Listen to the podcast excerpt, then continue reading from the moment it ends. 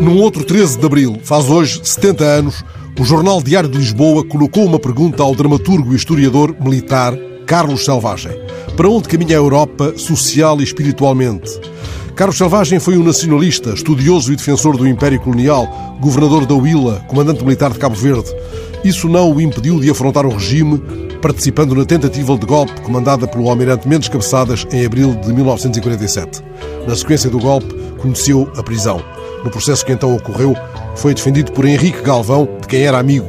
Não por acaso, quando em 1961 Galvão tomou de assalto o Paquete Santa Maria, deu à operação o nome Dulcineia, inspirado no título de uma peça de Carlos Selvagem, Dulcineia ou a Última Aventura de Dom Quixote, levada à cena por Amélia Recolasso e Robles Monteiro no Teatro Nacional Dona Maria II. A peça teve cenários e figurinos de Almada Negreiros. Mas, descontada uma visão do mundo marcada por um vincado nacionalismo, a resposta inicial de Carlos Selvagem à pergunta do Diário de Lisboa surge-nos 70 anos depois, imbuída de uma estranha e perturbadora atualidade.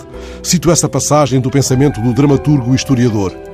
A Europa caminha, a meu ver, para o caos, porque retalhada por tantas nações grandes e pequenas, cada uma com a sua história, o seu orgulho, o seu espírito coletivo, a sua ideologia, o seu grau de cultura e os seus particularismos nacionalistas, e além disso polarizada em sentidos tão diversos e tão opostos por blocos de povos ou Estados que representam antagonismos ideológicos e históricos tão irredutíveis, não poderá encontrar tão cedo um modus vivendi que reflita um espírito unitário continental.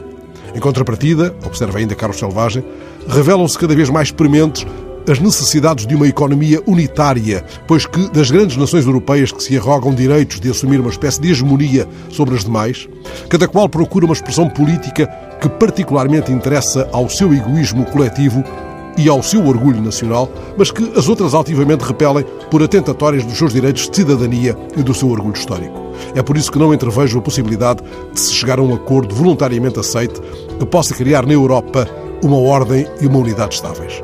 Ora, estas palavras confinadas a um tempo histórico preciso, proferidas quatro anos depois do discurso em que Churchill apelava à criação de uma espécie de Estados Unidos da Europa e dois anos depois da criação da Organização de Cooperação Económica Europeia para a coordenação do Plano Marshall, soam como um presságio.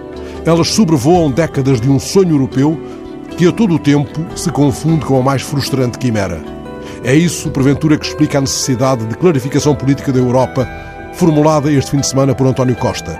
Na verdade, é chegado o momento de sabermos se vale a pena acreditar que a Europa é mesmo possível de fazer a 27 e que a zona euro é mesmo possível de fazer a 19.